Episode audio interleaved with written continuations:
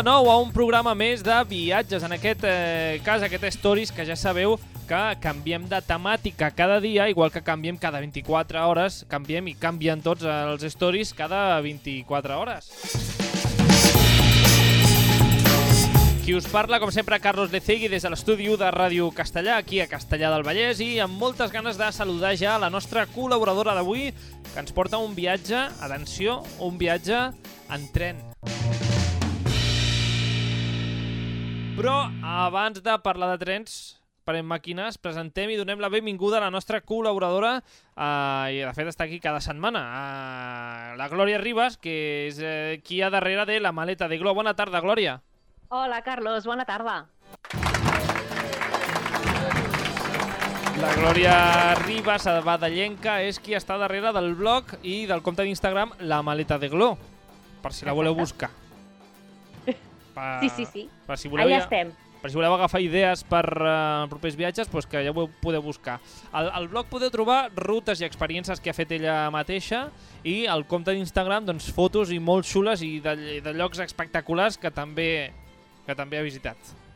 No, normalment sí. tot el que veiem al teu blog i al teu Instagram és perquè ho has vist, ho has viscut. Sí, sí, sí, sí, tot el que hi ha al blog és perquè hi he estat i he pogut jo fer la foto i, i ja està, o sigui, és Estupend. material fidedigno. Uh, que per cert podem veure que les poques setmanes que hem tingut de llibertat uh, de moviment per tot el territori català l'has aprofitat. Sí, perquè les sí, últimes sí, sí. fotos del teu Instagram és per un costat uh, la Costa Daurada, Santes Creus... Sí, sí, sí, sí, sí, a sí. tope. Sí, sí, sí, he agafat i he baixat cap a, cap a la Costa Daurada, que el meu avi té un piset cap al Vendrell, i vaig aprofitar, dic, mira, li faig una volteta al pis, que estigui tot correcte, i aprofitem i fem una miqueta de, de turisme per la zona. I vam anar a Santes Creus, vam fer un camí de ronda, que jo no sabia que, que existien els camins de ronda per la Costa Daurada, Ah. però de ver-los Silos. Ai. Si vols un dia en podem parlar amb un stories d'aquests. Parlem-ne, parlem-ne perquè la, aquella zona de tant a tant la visito.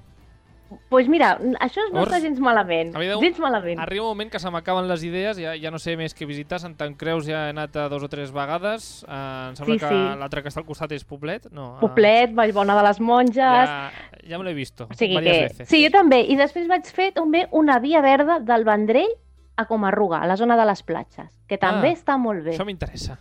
Ja, par ja, vist? un dia Ja parlarem, ja parlarem. Ja parlarem. Uh, avui, però, uh, vamos a lo que vamos, perquè avui uh, parlem de trens. De fet, al Vendrell pots anar amb tren, cos, així, Sí. però anem una mica més enllà. No, no ens quedem Sí. a territori català uh, i no ens quedem a les rodalies, perquè avui en aquest programa sortim de la província, sortim de Catalunya i marxem per Europa en tren. Exacte, sí, sí. Exacte. Anirem a fer un viatge xulo-xulo amb tren. Molt xulo, de fet, avui el que agafem eh, és l'Interrail.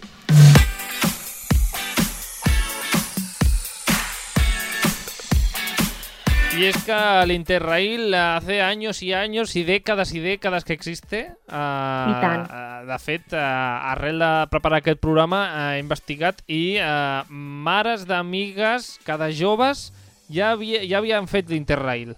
Ostres! Hace Doncs mira, pues bueno, 50 años, com a mínim, no? Bueno, no sé, ara, ara potser he posat molts anys a la, a la mare de la meva amiga. bueno, és- poder després et fotran una miqueta de clatallots, eh? Vigila. Bueno, en fi, el que m'han dit per això és que és la manera més barata de descobrir uh, doncs, a Europa. Uh, I el cas és que, per exemple, uh, una de les oients del programa que ens han fet arribar al seu somni Exacte, quan a viatge. Elles són la Clara i la Maria Sí. Mhm. i ens han, uh, ens han dit això. Hola, somos Clara y María. Y bueno, nosotras este año, junto a otras dos amigas, eh, queríamos hacer un interrail por diferentes sitios, miramos diferentes opciones. Sí, porque nos parecía una opción más económica. Entonces miramos la opción de Italia De Alemania, y la del Reino Unido, que sería más personalizable, pero es- eh, no estaba en la lista, pero se podría hacer. y estuvimos mirando porque no solamente nos parecía que era la manera más económica eh, de visitar países, sino también porque, bueno, habíamos mirado sobre todo el interrail mm, básico. y nos parecía que además salía muy a cuenta respecto a todo lo que incluía y era como una especie de viaje que, que sabríamos que nos podría gustar, pero la pandemia lo ha imposibilitado. Pero nosotras queremos seguir viéndonos media Europa en tren. Así que nada, esperamos que pronto mm, podamos ir y mm, se pueda cumplir este sueño.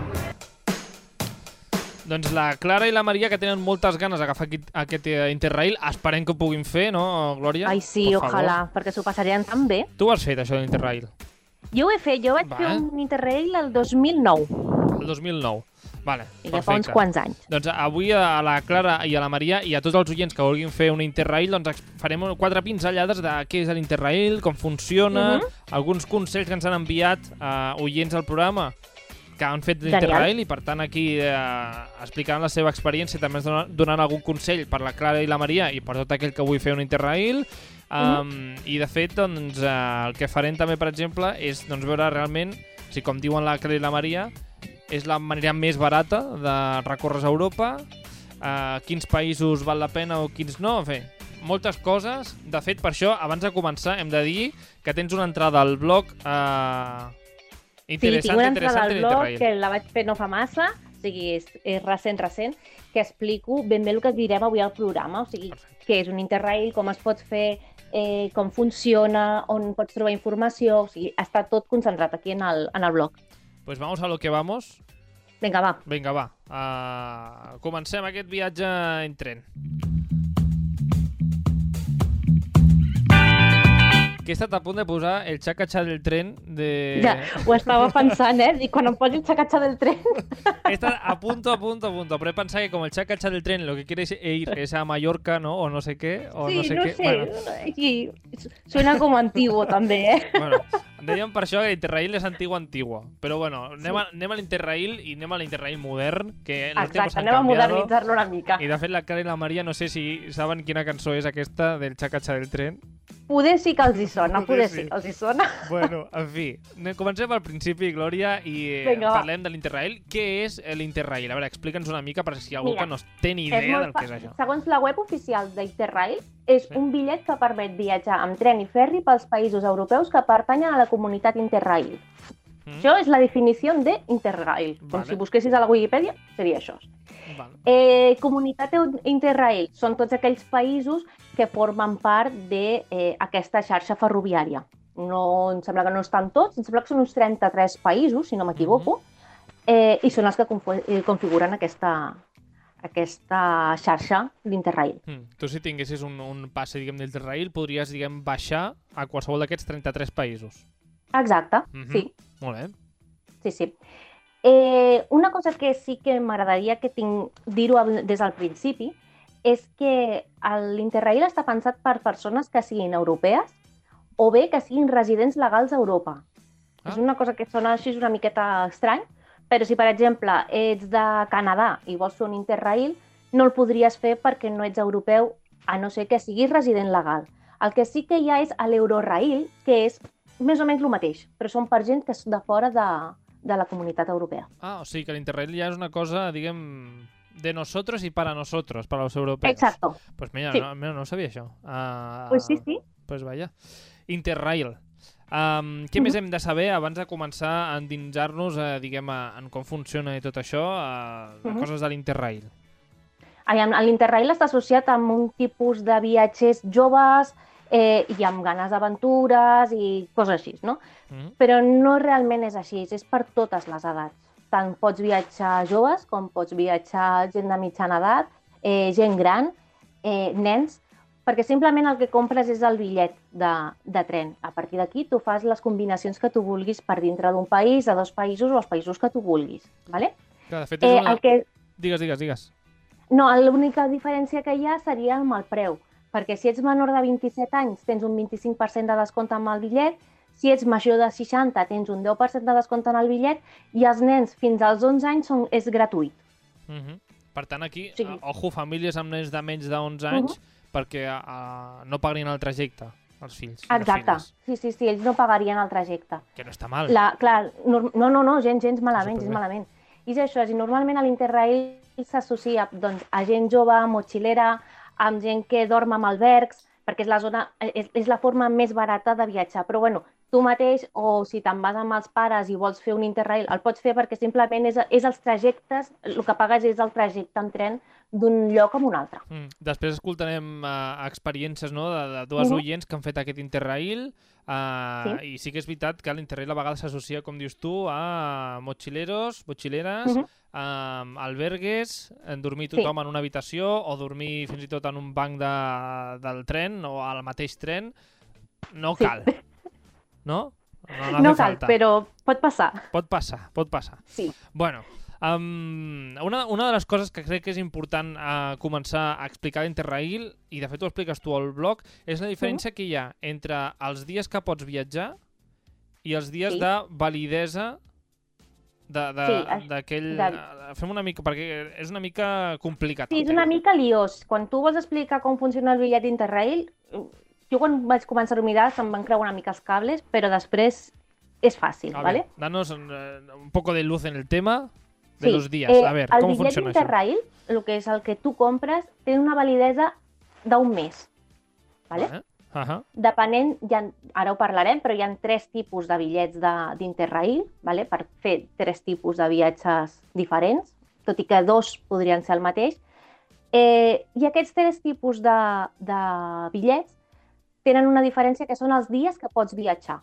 O sigui, tu tens una validesa d'un mes i Mhm. dintre d'aquest mes pots fer o bé 8 dies de viatge, 7 dies de viatge o 5 dies de viatge. Clar, estem parlant que, diguem, el teu viatge des que surts de casa sur, és, és un mes, Sí? no? Des que comença el teu viatge és un mes, però diguem, Mhm. els trajectes, o sigui, dins Els el, els trajectes trens... pots fer això, 8 dies, 7 dies o 5, o 5 dies. Dintre de cada dia pots fer els trajectes que tu vulguis. Vale. És a dir, jo puc estar tot un dia sencer fent transbordos que no, em- no em Exacte, sí. comptaria cap. O sigui, em comptaria un dia. Sí, sí. Exacte, no cal que diguis, ostres, mira, faré eh, Viena, Innsbruck i ja està perquè només puc fer aquest trajecte. No, no, no, no, tu pots fer Viena, Innsbruck, Innsbruck, Salzburg, Mhm. en un dia. O sigui, això, tots els viatges que tu vulguis en aquell dia els pots fer. Vale. Però només en 5, 7 o 8 dies. Exacte, sí. Ahà. Per això que cal tenir, abans de marxar, una planificació més o menys de la ruta que vols fer per saber els dies que viatjaràs. Mhm. Pots fer-ho al tuntun i dir, vinga, va, l'aventura i el que sigui. Però si vols tenir més o menys planificat i saber, mira, em, em compro el de 5 dies i, i vull fer tot això, allà, si ho puc fer, doncs mm, calcules més o menys els trajectes que faràs. Mm. Clar, de fet, el primer dia ja compta com un d'aquests dies, clar. Sí, el tema és que eh, depenent del bitllet, normalment, o sigui, amb el bitllet que és el Global Pass, perquè si vols parlem del tipus de bitllet i ara Sí, t'explico això. parlem vale? dels tipus de bitllets, sí. Hi ha tres tipus, vale? Sí. El Global Pass, que aquest pots viatjar 7 dies durant un mes pels 33 països de la, de la xarxa Interrail, Ahà. o bé 5 dies en un mes, també pels 33 països de la xarxa Interrail. Ahà. Vale? Sí. Després hi ha el One Country, que aquest pots viatjar només per un sol país Mhm. durant un mes. Aquest és el que jo vaig fer... Ai, perdona. Eh, pots fer eh, 8 dies de viatge durant un mes. En, només en Vale. un país. Exacte, i un sol país. Aquest és el que jo vaig fer. Jo vaig Vale. fer un Interrail per Àustria i només el vaig fer eh, amb aquell sol país. Ahà. Vale? En aquest cas, I per de- exemple, perdona, Glòria, uh, um, has de comptar, diguem, el trajecte fins a Àustria, en aquest cas, no? Sí, Que sí, jo, clar, jo vaig, avió? jo vaig fer eh, Girona, eh, Linz amb avió. I a Linz va ser quan vaig comprar l'Interrail, el bitllet. I a partir d'aquí va ser quan vaig començar a viatjar. Molt bé. I el Vale. tercer passe de- d'Interrail, quin és? El tercer seria el Global Mobile, ¿vale? que seria igual, tindria les mateixes característiques que el Global Pass, però no tindries un bitllet físic. Tot va a través d'aplicació mòbil. Ah. Vale? O sigui, t'oblides de portar papers, t'oblides de portar-ho tot i aniries amb el, amb el, amb el mòbil. El, el preu és diferent? No. Eh, doncs no ho sé ara mateix. Bueno, T'ho si- hauria de mirar. Si més sé no, si és que no, no has de preocupar-te de papers, sinó que és tot eh, tecnològic, diguem digital. Exacte. Sí, sí, Ahà. sí, sí, sí. Em deies pel tema de sortir del país, oi? Exacte. De... Vale. Amb el bitllet de One Country Pass, vale? no pots marxar des del teu país d'origen. M'explico. Per exemple, si tu vols anar a fer un Interrail per França, no pots fer, només per França, no pots fer eh, des de Barcelona a l'estació de França, no pots agafar-te un tren i anar-te'n a Lyon, posem, ¿vale? Mhm. hauries d'agafar un avió, anar-te'n a França i a partir d'allà començar l'Interrail. Vale. Mhm. Vale?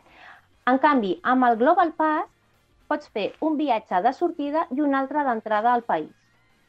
Seria amb l'únic que tu podries fer un trajecte de sortida i un trajecte d'entrada. Ho Mm. hauries de marcar amb el teu diari de viatge, que és el que et dona amb el, amb el, Mhm. amb el, Amb el amb el que seria el, el bitllet d'Interrail, tens com un diari de viatge per marcar els dies que surts, els trajectes que fas, i ho hauries de marcar, que hi ha un dia que surts del país i un dia que entres. Però llavors no, no entraria dins de- d'aquests eh, set dies, per exemple.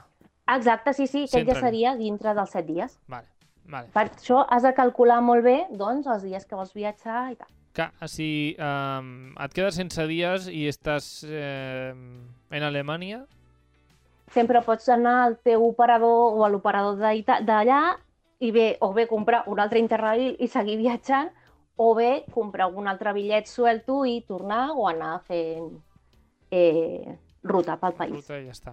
Uh, anem, anem a lo important, perquè has dit això, Això. que es pots estar Sant per Pe- Alemanya. Si pagas, Sant Pere canta, no? Aquí Diuen, pagando doncs és això. Sí, Anem- pagando anem- lo que quieras.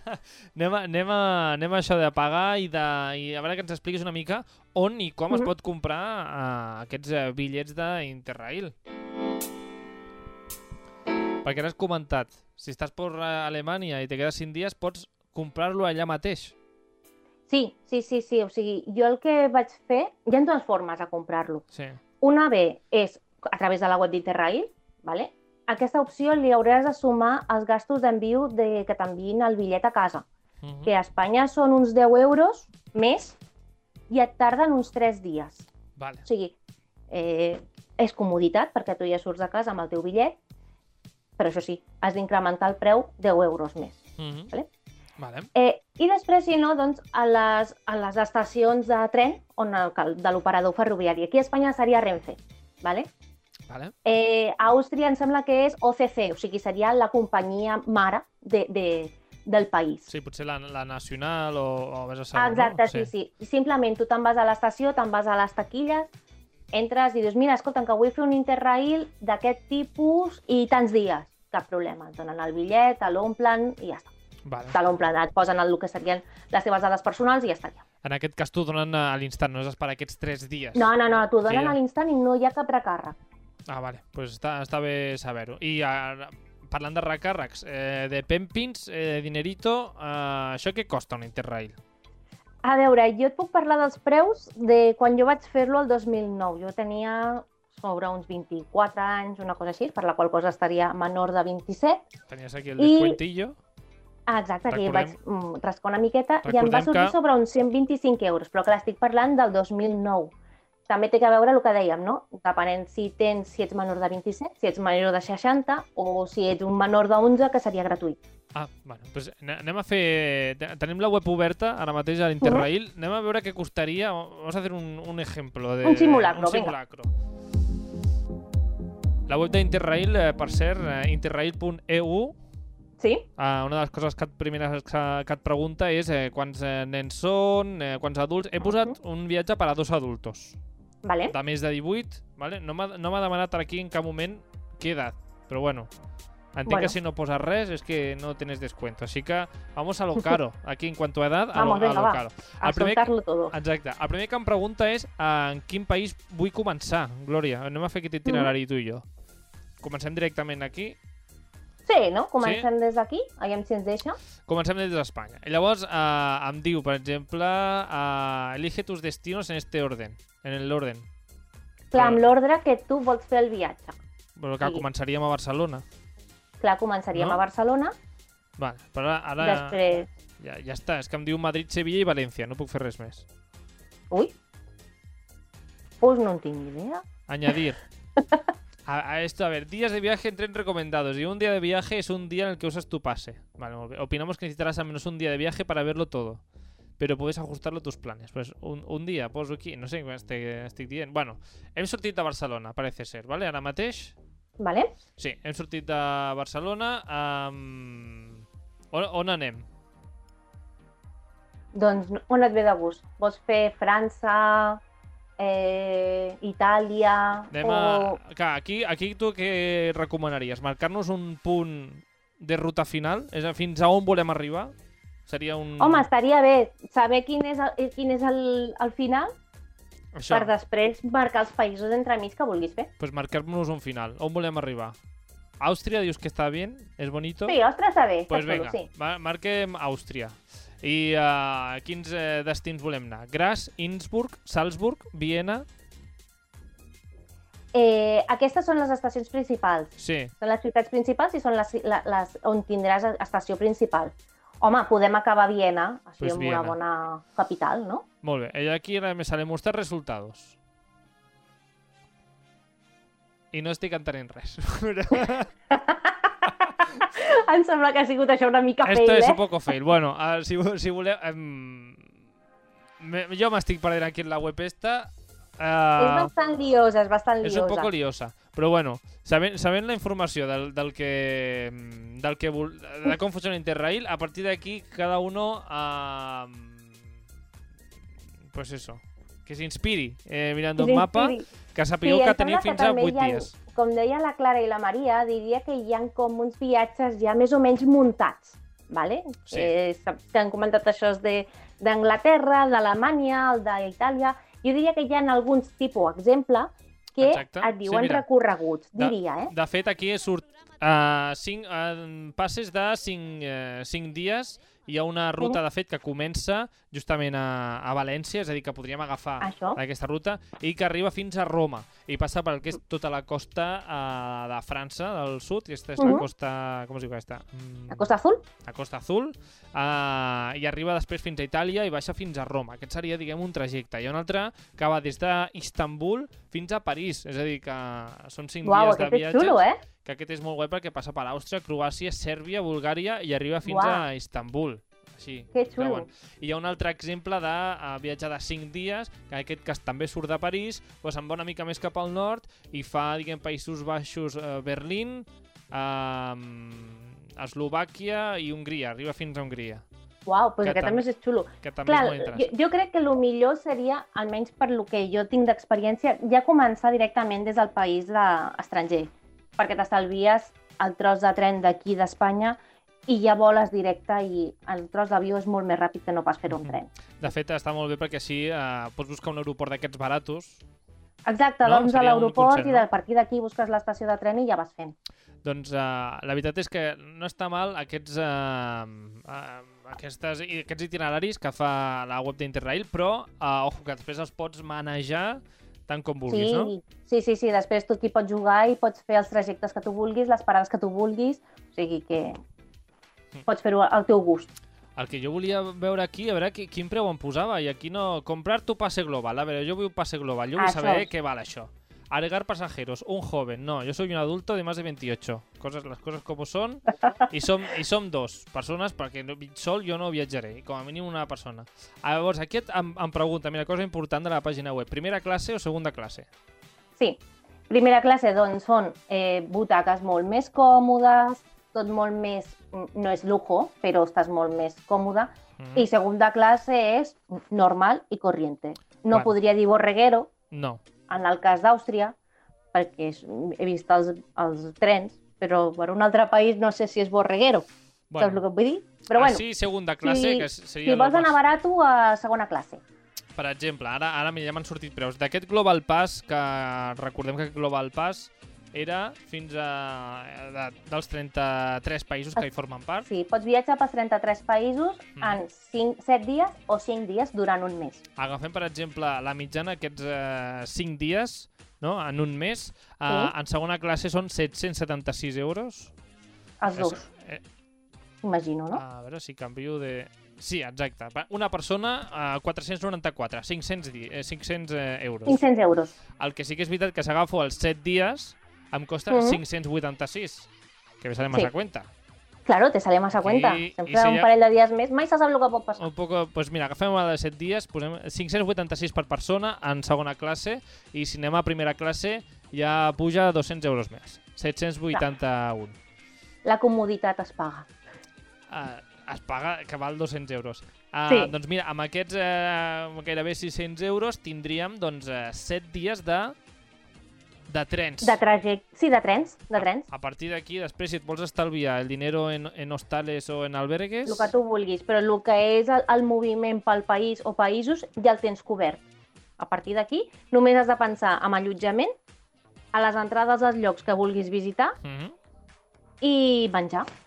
Ja. Um, de fet, mira, aprofitem una cosa que no sé si és que ha canviat des de l'última vegada que vas fer el blog, però et dona la possibilitat de fer 10 dies de viatge en dos mesos. Ah, aquesta no la tenia. També et dona la possibilitat de 15 dies de viatge en dos mesos Oh, això està bé. i llavors hi ha aquí un dia que posa 15 dies de viajes ilimitados en tren. Mira, doncs això no ho tenia Para quan cuando vaig fer el, el post. Genial. Per tant, aquí també hi ha 15 dies de Feel free. Todo el año de, vi- de viaje, pues 15, di- Pues 15 venga. días de viajes. Aquí, para quien no treballi i tingui diners d'altres coses, pues mejor que mejor. Sí, sí, I, i i tant. d'aquestes il·limitats que no tenen període de temps, tens fins a 3 mesos. Buah, doncs genial. Bueno, Pots recórrer tota Europa. todo, toda Europa. Así que Clara i Mireia, ah, no, Clara i... Um, Maria. Maria, Clara i Maria, um, si teniu 3 mesos de, De vacances. de vacances, pues, Primer ho que podeu- serien unes afortunades i després, mira, si ho poden fer-ho, que ho facin. Bueno, mira, si tens eh, 1.600 euros i 3 mesos de vacances, pues ja... Mira, coita, ja pots anar tirant. 3 meses de viajes ilimitados. O sigui, això Buah. me parece espectacular. Bueno, Després, digues, digues. el que sí que heu, de... O sigui, amb aquests dies que dei, per comptabilitzar quins dies mm, viatges i, i perquè la gent del tren sàpiga quins dies viatges, en el teu bitllet hauràs de posar la data en què viatges, ¿vale? Vale, però, sí, Hi però ha no, un, com un apartat que pots posar, doncs, jo què sé, 8 del 8 del 2021. Doncs aquell dia és el dia que tu viatges. Ho has d'apuntar-ho abans de pujar al tren. això de després- preguntar. Abans I de, després a- hi ha el primer revisors- dia, el primer dia he de decidir quins dies agafaré els trens. No cal, No. no cal. Tu només has d'apuntar en el teu... Home, cal si tu vols tenir una mica planificada la ruta. Però no Vale. és uh, Però quan necessari. tu compris a l'Interrail, només hauràs, de, el dia que tu viatgis, apuntar-ho amb, el, amb el full, vale? Va. amb el que seria el bitllet. Mm. I després, més que res, abans de pujar, perquè pot passar o no pot passar el revisor.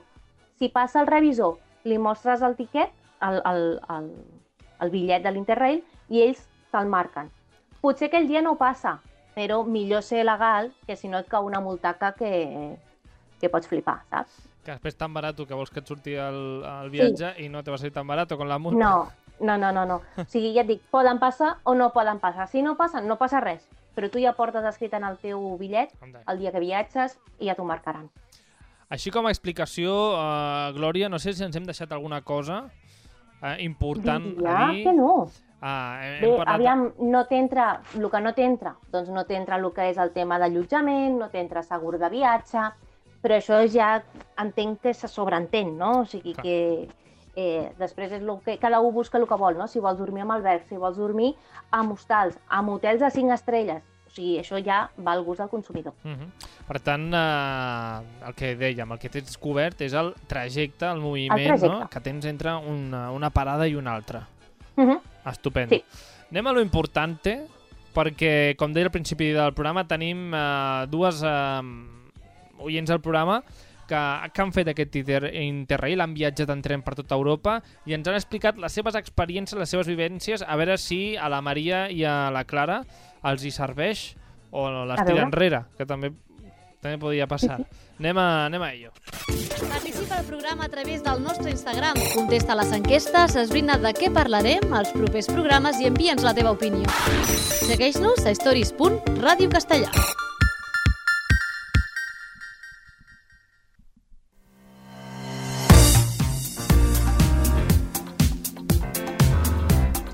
I de fet, eh, comencem eh, amb la Gemma Patricio. La Gemma Patricio, que ha anat a Interrail, ens ha explicat la seva experiència en, en aquest viatge, en aquest tipus de viatge.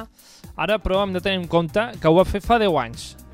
Uh -huh. Las cosas han cambiado mucho i de fet ella hi ha un moment que ho explica, però bé, sí, de totes formes, més o menys eh, el que és la- la- la- l'aventura del viatge és la mateixa i Sí, sí. de fet la, la Gemma ens explica això. Nosaltres anàvem amb un llibre que posava els trens, els horaris dels trens de l'Interrail. Llavors, què passa? Sí que és veritat que després, quan anàvem de ciutat en ciutat, sí que ens trobàvem que mm, hi havia algun tren en concret que no estava inclòs i que l'havíem de pagar a part. Però tot i així, jo sempre he dit que ha sigut el viatge més barat que he fet, que valia tant la pena, era com flipant, tu treies el, el teu bitllet quan et demanaven i tenies, semblava com un bitllet d'avió, no? que agafaves així, era com allargat i, i semblava que, que no sé on anessis i al final només anaves de tren en tren. I vam estar, i és, crec que la vegada que he, estat, que he viatjat més temps, que són 3 setmanes, van ser 21 dies, i, i bueno, clar, era brutal poder anar de tren en tren i, i anar de ciutat en ciutat. Glòria, anaves eh, fent que sí amb el cap? Sí, sí, sí, sí, sí, sí, sí, totalment. O sigui, és el que diu ella, no? Doncs anaves amb el teu bitllet i semblava que tenies que fer, uau, que feies una cosa supergran i estaves Ah. fent un interrail, saps? I el que diu, que és un viatge que sí, pagues el que és el, el tema aquest que, die- que hem dit, 400 euros, sí, però és que ja ho tens tot, tot el que és necessari per poder viatjar, per fer un interrail, no necessites, no necessites res més. O sigui, Mhm. és això. I aquest llibret d'ho- d'horaris també el tenies tu. Nosaltres no el teníem. El que nosaltres fèiem era, ens n'anàvem a l'estació de tren el dia abans de marxar de la ciutat, miràvem el panell i més o menys calculàvem, o sigui, anàvem a la tarda, tirant a la nit, perquè ja sortien els trens de l'endemà, i veiem, no sé, doncs mira, el d'Innsbruck a les 12 de la nit cap a, Aust cap a Viena eh, dura tanta... O sigui, surt a les 12 i mitja, doncs a les 12 i mitja l'agafava. Mm. I anàvem el dia abans i comprovàvem. Ens ha dit eh, la Gemma també que fa 10 anys no tenien internet al telèfon. Això també dificultava el fet de, de mirar, perquè en aquest cas si, haguéssim, si anéssim ara, eh, en comptes d'anar a l'estació com Clar. feies tu, Glòria... Ara seria superfàcil. Jo també, clar, jo el vaig fer el 2009. Jo tampoc tenia internet al mòbil, o sigui, era lo just. Zapatòfono i poca cosa més. O Exacte. sigui que ara ara ens seria molt més fàcil i a més a més que ja no hi ha el tema del roaming a Europa, doncs seria un luxe poder viatjar fent un interrail amb les condicions que hi ha ara. Gràcies a Dios que està el roaming este ja, eh? Ai, sí, sí, sí, Per sí, sí, favor, perquè clar. si no, jo recordo inclús amb aquest viatge de, de l'Interrail anar a cibercafès a poder-nos connectar, parlar amb la família, enviar els mails i bueno, entrar una miqueta amb la realitat, no? Perquè és que estàvem totalment desconnectades. De fet, és el que ella comentava també en, a fora, no he posat el tall, però sí que ens comentava que esperaven a la nit arribar a l'hostal amb el wifi Sí. per dir a la mama, mama, estoy bien, es mi primer viaje sola, pero estoy bien, no pasa nada. En fi, Sí, sí. A Són- més a més, a- quan jo el vaig fer no hi havia WhatsApp, per la qual cosa era mensajito de texto o mail. o mail, o mail. En fi, la Gemma també ens ha explicat, també, eh, ens ha explicat com ho va viure aquest viatge que ella va fer, eh, com ens deia l'altre àudio, de 21 dies. Però el més xulo era que érem tres noies que viatjàvem així soles pel món, en tres setmanes vam poder veure un munt de ciutats. T'ha d'agradar, no? Agafar la teva motxilla i au. Eh, molt, molt lliure i molt aventurera, eh? També amb comoditats poques però que no s'oblida, que s'ha de fer. Jo ho recomanaria absolutament a tothom. Que vas pel món allà, ara paro aquí, improvises completament La Gemma que deia que improvisava completament, com deia aquí al final, però aquí mi pregunta, eh, Glòria, no cal tampoc improvisar, no? O, no, o sí, no cal. o, o... Tu saps que jo sóc de portar les coses eh, ben organitzadetes, que el tema de sorpreses m'agrada poc. M'agrada, sí, però millor portar-ho tot més o menys eh, encarriladet, saps? Eh, nosaltres el que sabíem eren els dies que aniríem a parar a cada ciutat. Després el que faríem a cada ciutat que visitaríem i tal, després ho organitzàvem més o menys allà. Sí que portàvem una idea des de casa, no sé, Viena, doncs mira, anirem a veure el Prater, anirem a la catedral, anirem aquí. Però eh, ho teníem més o menys encarrilat. I sobretot el tema de dir eh, el dia 1 i 2 estarem a Salzburg, el dia tal anirem a tal lloc, més que res per poder quadrar bé el tema del, dels dies de viatge. Clar, el que teníeu, diguem, quadrat vosaltres, Glòria, en el teu viatge d'Interrail era quins dies agafaries tren, diguem, Sí, no? sí, sí, sí, sí, això és el que teníem quadrat. Aquí la Gemma no, no ens ho ha dit, però me da a mi que improvisaven bastante, eh, bueno, eh, más o menos. Que molt bé també, ojo. Sí. Ah. Mira, nosaltres l'única cosa que no vam, improvis que vam improvisar va ser un dia dels que estàvem a Viena, eh, sabíem que podíem agafar un autobús o bé un vaixell i anar-nos a Bratislava, Ah. a Eslovàquia, que estàs a una hora d'autobús. Eh, Vam anar a buscar l'autobús, vam anar al matí, vam passar el dia a Bratislava i a la tarda vam tornar cap a Viena. És la, de les poques coses que vam improvisar. I en el teu viatge a Glòria d'Interrail, um, quin ha sigut el lloc més estrany on has dormit en aquest eh, viatge? el tren. Sense cap mena de dubte, va ser una mica... una experiència que recordaré sempre. És el que diu la Gemma, no? O sigui, és una cosa que s'ha de fer i són experiències... Ara rius, en el moment no rius, saps? Però, mira, si vols te l'explico. A veure, sí, sí, Eh, clar, explica. On, ¿Dónde estabas i què, què passava? Mira, ben, eh, trajecte nocturn d'Innsbruck a Viena, ¿vale? Sí. el dia d'abans anem a l'estació de tren. Escolta, mira que volem reservar dos seients perquè ens van dir que, i vam llegir que es tenia que reservar per anar amb cuidado, tenir lloc i tal. Volem reservar dos, dos asientos amb el, te, amb el tren de les 12 i mitja d'Innsbruck a Viena. I l'home ens mira i ens diu, no cal reservar. I nosaltres, que sí, que sí, que sí, que volem reservar. Bueno, bueno, i l'home diu, oh, ja està, doncs 7 euros cada una. Nosaltres paguem els 7 euros i nosaltres anem amb la nostra reserva, ens toca aquest, assient, aquest compartiment amb aquest assient. 7 euros perquè veu decidir reservar. Sí, sí, Ah, sí, si no cas. decideixes reservar, tu agafes i entres on tu vulguis, eh? Val. Però nosaltres perquè anàvem de nit i volíem almenys poder estar assegudes i poder dormir. Uh -huh. Arriba a les 12 de la nit. De, del, del... O sigui, que vam entrar a l'estació, fins que vam agafar el tren ens va passar de tot. Ens va venir una noia que eh, portava el seu fill, un bebè amb un cotxet, ens el va deixar, se'n van escalfar la llet del biberó, nosaltres amb les motxilles, en plan, hem de marxar, la noia aquesta ens ha deixat el bebè aquí, què fem amb el nen? Si no torna, què fem? bueno, eh, total, la noia després ens va enrotllar amb nosaltres que ella havia estat a Espanya, que feia molta calor, que havia anat a València... Bueno, ens havia fotut un rotllo impressionant. I ens diu, ei, que ve el tren, i nosaltres ja anàvem tirant perquè no ens toqués estar amb ella, perquè, clar, ja teníem el cap prou inflat com perquè ens expliqués més coses. Bé, entrem al tren i nosaltres la Ella- nostra reserva... Ella també anava al tren, eh? Sí, sí, sí, sí, ella anava al tren, a un altre lloc, però nosaltres vam córrer per anar a buscar el nostre. Anàvem amb la nostra reserva. Ah, mira, Boita, aquest és el compartiment. Obrim la porta. Els, els seients dels trens de Viena, eh, quan estires el que és la part del, del seient de- d'on d'on t'asseus, Mm? es converteixen com en llits, Ah, vale? molt bé. i queden atrevessats. Quan obrim la porta, ens trobem a tres persones en el nostre compartiment, per la qual cosa els nostres llocs estaven ocupats. Ai, Eh? Nosaltres vam dir, no, no, no, aquest és el nostre lloc, nosaltres entrem aquí. O sigui, mm, posa't com vulguis.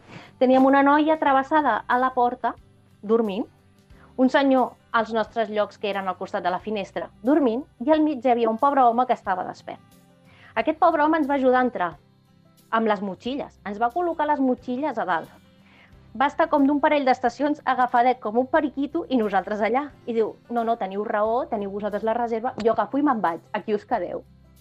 i els altres dormint mira encara, eh? I em diu, digues? Els I els altres dos, els dormint. altres dos, entre cometes, dormint. Es feien els adormits, que no dormien. Ah, Perquè Vaja, hi havia un que ens anava mirant, en plan, jo no deixo el lloc, però em faig l'adormit. El tema és que la meva amiga em mira i em diu, jo no penso dormir tota la nit. Diu, però com no vols dormir? Si és un tren borreguero, que tardem 8 hores a arribar a Viena. Arribarem a les 8 del matí fetes un nyap. clar. El tema és que vam dormir com les sardines. Jo tenia els peus de la noia del meu costat, els tenia aquí, al, al, als meus ombros, els peus de la meva amiga els tenia a l'altra banda i la meva amiga tenia els meus peus a la seva banda. O sigui, era tot molt idíl·lic i tot molt bonic. Molt maco per eh, dormir, eh? Un tren de Viena. Sí, sí, ara ric. Sí, en el moment no reia, però ara sí, sí, és una, una experiència que me l'emporto amb molt de carinyo. Doncs aquesta és l'experiència d'on ha dormit eh, Glòria Ribas en el seu trajecte d'Interrail, el lloc més raro, però ojo, que la Gemma Patricio, que a més d'una nit, va dormir... Bueno, ojo, ojo on va, on va dormir... On va dormir la Gemma. Més d'una vegada i de dos i de tres dormíem a les estacions. Clar, sempre hi ha alguna ciutat que et fa més respecte, però ens posàvem el sac de dormir, les tres allà, i si tenies facilitat en dormir, doncs era, era ben fàcil.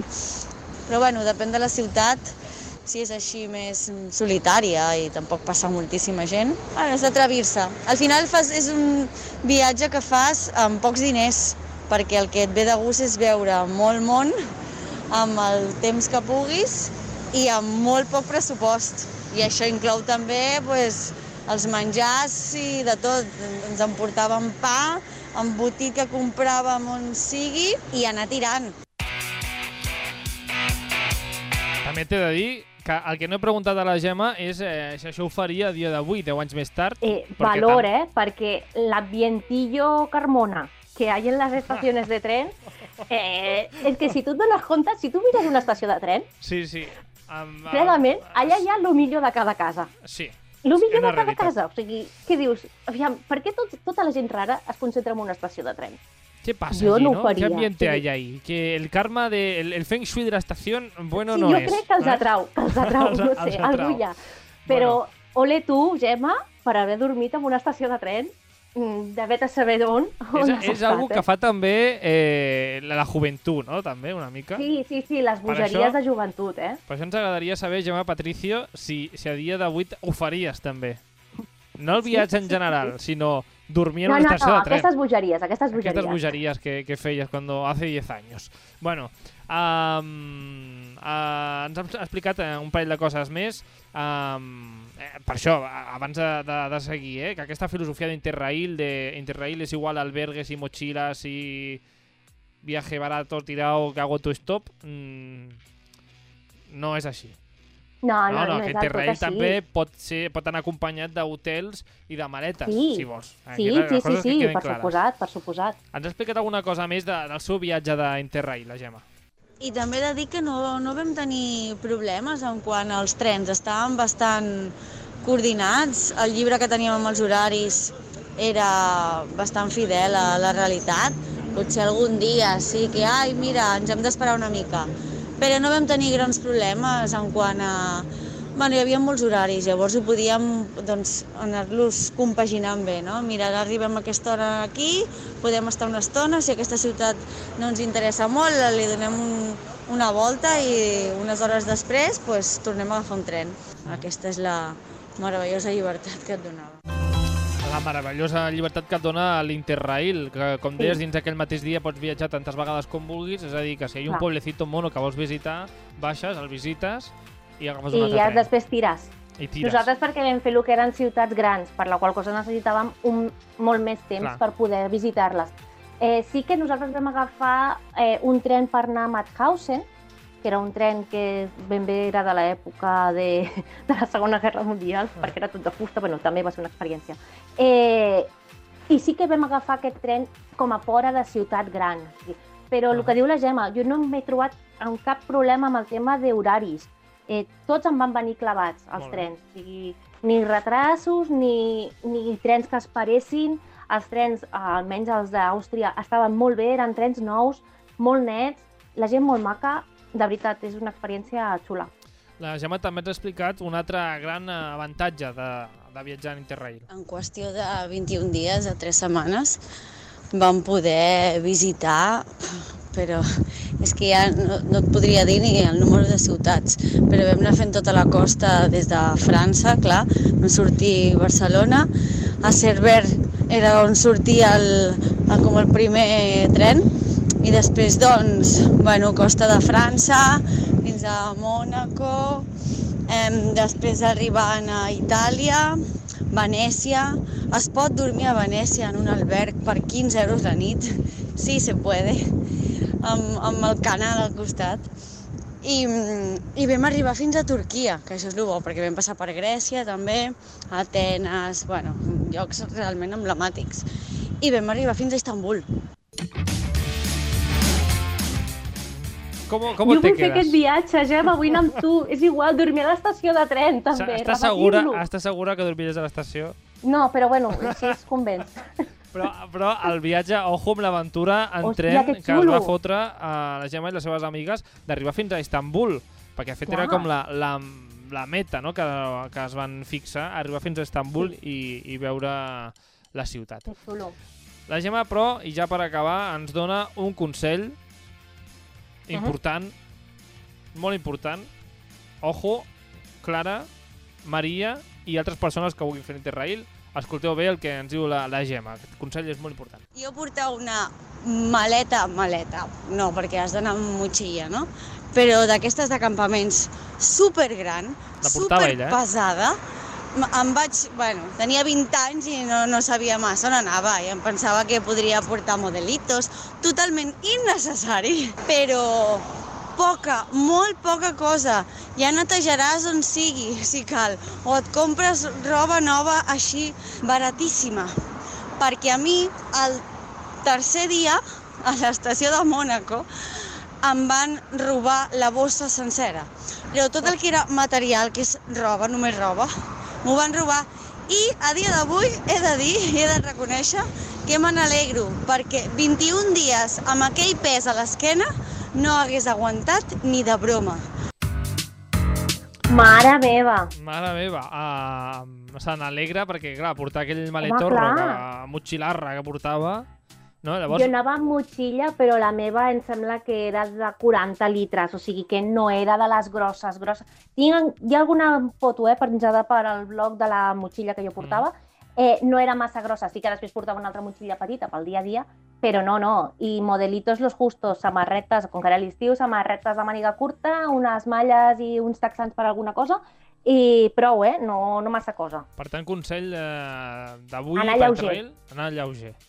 El, Sí. el karma, el destino, va voler que li robessin la motxilla a la, a la Gemma, per sobre el passaport i tal el portava a sobre, per tant no va passar Sort, sort, res. però al moment el disgust, pobreta, me la puc imaginar, però després el- l'alivio que hauria ser impressionant. I sort també que anàvem amb dues amigues més i aquí el canvi de, de ropa Claro. crec que va ser constant entre, entre, Sí, entre sí, les sí, tú me tres. dejas esto, yo te dejo lo otro. Yo, te- yo no te dejo nada porque no tengo nada, però déjame algo, por Exacto. favor. Així que, bueno, per aquella part no va anar tan malament el viatge. Bueno, no, I, no, no. Ah, ah, després d'aquesta aventura de la Gemma Patricia fins a Istanbul, anem a un altre oient, a la Mireia, que ens ha explicat la seva aventura també per Interrail. La Mireia em sembla que no va mm, viure tan al límit com la Gemma Patricio, o crec jo. Ella, ella mateixa, a la Mireia, ens explica com va viure la seva, el seu viatge per, uh, amb Interrail. Jo vaig fer un Interrail amb 23, 24 anys, ara en tinc 35, i doncs ho recordo com una experiència molt, molt positiva. Jo és una cosa que recomano sempre que parlo dels meus viatges, a mi m'encanta viatjar, i sempre que parlo dels viatges que he fet, no? doncs tant als Estats Units com per Europa, eh, sí que és veritat que recordo molt l'Interrail perquè em va donar com una sensació molt de, de llibertat, una sensació així com d'aventura.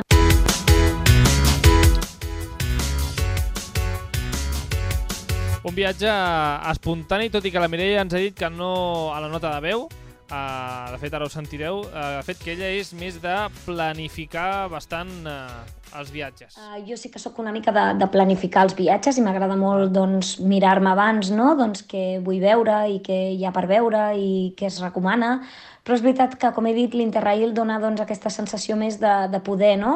en el moment canviar els plans i també basar-te més doncs, en el que et comenta doncs, un propietari d'un hostel no? o un viatger que també va sol i, i que doncs, ha vist eh, alguna cosa i et dona un consell. Sí que és diferent no? de que només viatjar doncs, amb la persona amb la que vas o en família i anar a un hotel o anar a algun lloc concret. Llavors aquesta sensació doncs, això de, de llibertat i de- i d'improvisació potser és el que més em va, em va portar no? i és el que més recordo així com a, com a positiu. Si et dones compte, Carlos, Sí? la paraula que més es repeteix tant amb la, amb la Gemma com amb la Mireia, i com el que jo t'he dit, és llibertat. O sigui, Sí. llibertat de moviments, llibertat de poder conèixer països. O sigui, si et dones compte, és la paraula que més es repeteix. Sí, de fet, eh, llibertat i, i uh, això, aventura. D'experiència Ah, i experiència, aventura. aventura, sí. Um, es coneix llavors, ho comentava la Mireia, no? Això, el fet de parlar amb altra gent que també viatja um, per Interrail, supongo jo, que, que, los avistas, no? Uh, Sí, sí, sí, clar, és que és molt fàcil veure'ls. Tu veus una motxilla i veus que va cap al tren i dius, ja està, un altre dels meus.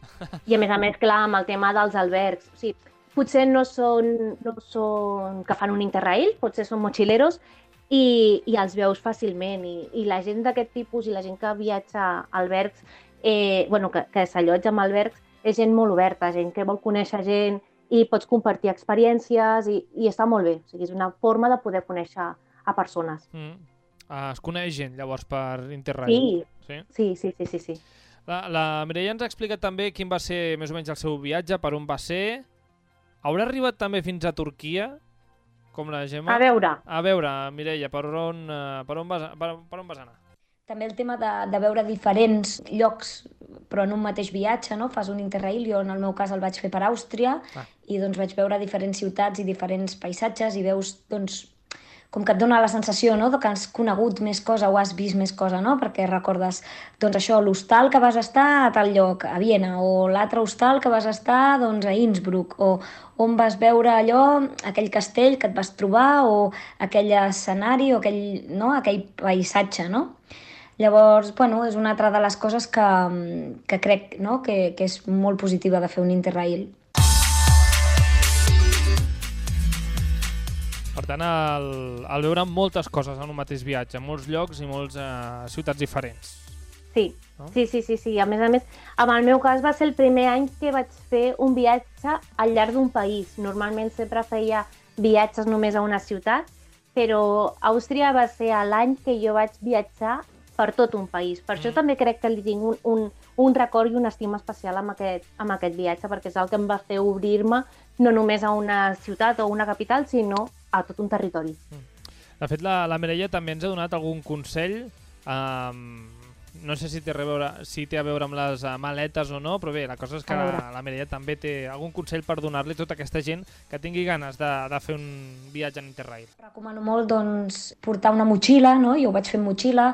L'Interrail sí que quan més eh, lleuger vagis, doncs una mica millor, no? per aquesta part que he comentat de, de que és molt més espontani, que pots doncs, decidir no? i si has de portar molt, molt, molt, molt, molt eh, maletes o has de portar molt, molta cosa, doncs se't fa més pesat, no? Per tant, doncs una motxilla i amb les coses bàsiques, no? I que sobre el camí doncs puguis anar, anar fent. Llavors, un altre, un altre consell és també una mica doncs, planificar bé la ruta, però això, deixant marge una mica doncs, a la improvisació, no? que també doncs, és positiva. Segona, tercera persona, de fet, comptant amb tu també, que ens diu això de la, de la motxilla, que no nos De passemos... motxilla, sí, lleuger. sí. Lleugers d'equipatge i és el millor, és el millor, és el millor. I eh, ens parla també la Mireia de llocs on va dormir, que crec que en aquest Mhm. cas no va dormir a una estació, com la Gemma, però ens diu llocs on, on pots anar a dormir i Mhm. perquè et surti doncs, més o menys eh, barat o depèn de la situació, doncs ella ens explica com ho va fer ella. Aquest concepte hostel és molt xulo també, no? que comparteixes habitació, ja també sí que entra dins de cada... Cadascú si vol compartir també el bany, no? perquè hi ha habitacions doncs, més privades. Jo en el meu cas ho vaig fer amb una amiga i vam anar, doncs la majoria van ser privades, però també alguna que va ser doncs, en grup, no? i també coneixes altra gent que té els seus avantatges i inconvenients, perquè és, doncs, potser no et deixen dormir del tot, però també doncs, té el avantatge de que a vegades has conegut algú, no? o també té l'avantatge d'aprendre, no? també doncs, d'això, tot, tota molèstia doncs, també pot ser una oportunitat no? per aprendre i, i per conèixer coses noves.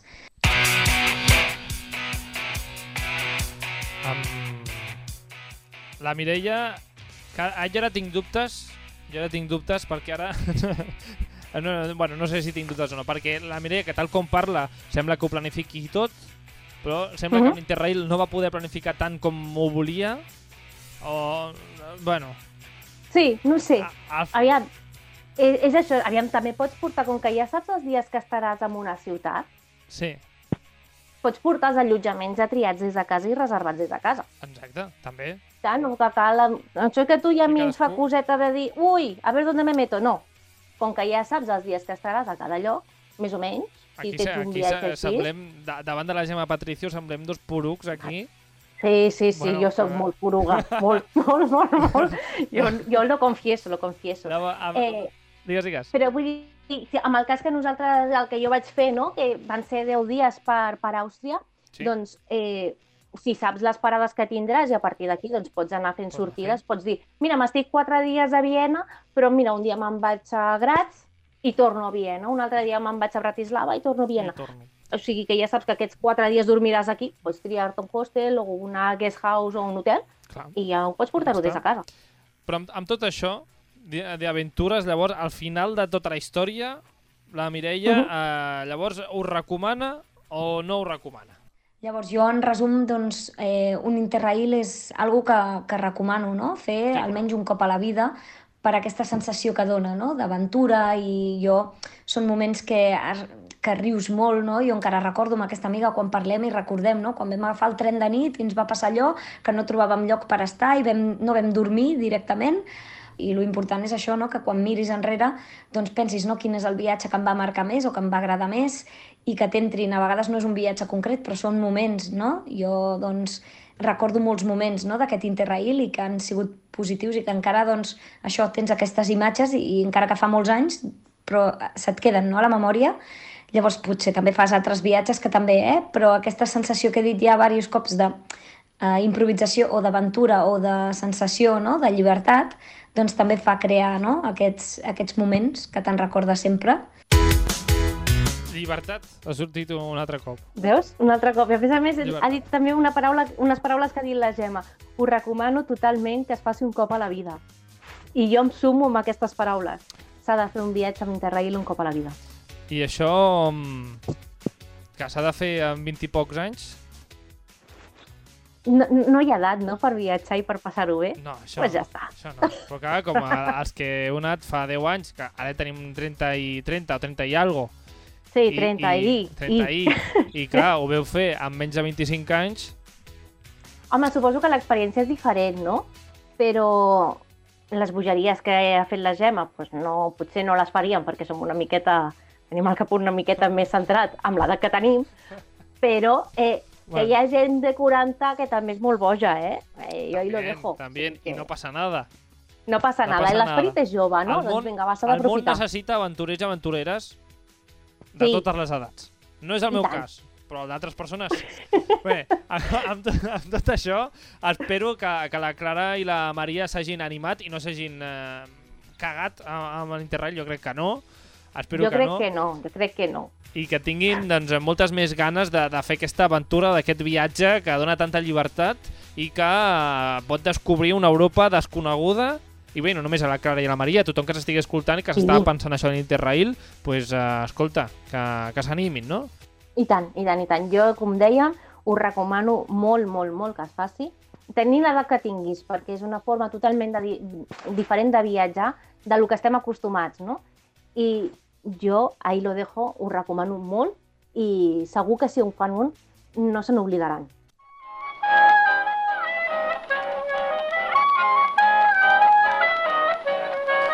Queda poc més a dir després d'això que acabes de dir.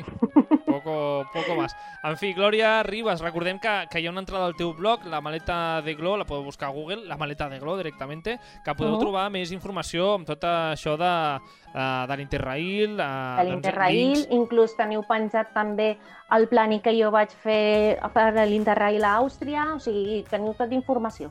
Uh, fotografies també de la seva motxilla, Sí, sí, sí, hi ha algunes També. fotos per aquí de la motxilla Ah, i enllaços a la web de l'Interrail perquè mireu exactament També. doncs, què, què, us, què sortiria aquí després cadascú agafi els dies que vulgui miri com li surt de Mhm. preu els, amb els descomptes i tot, així que això, que entrin al teu blog, eh, hi ha una entrada a l'Interrail de l'Interrail i també, si no, que et busquin per Instagram que segurament segur I allà té també hi ha un, un post dedicat, o sigui que ja podeu buscar-ho. Perfecte. Només ens queda dir, doncs, eh, res, a, que a, a la gent que ens escolta, que ens veiem demà a un altre programa d'aquest Stories, i a tu, Glòria, ens veiem d'aquí uns dies amb una altra Vale. ruta, amb un altre viatge, amb una altra experiència, amb una altra, no sé, aventura de llibertat com aquesta, no sé, ja, ja Exacte. veurem de què parlem. Molt bé, doncs ens veurem. Doncs apa, doncs, eh, moltes gràcies i fins aviat, Glòria. Igualment, adeu. Adéu.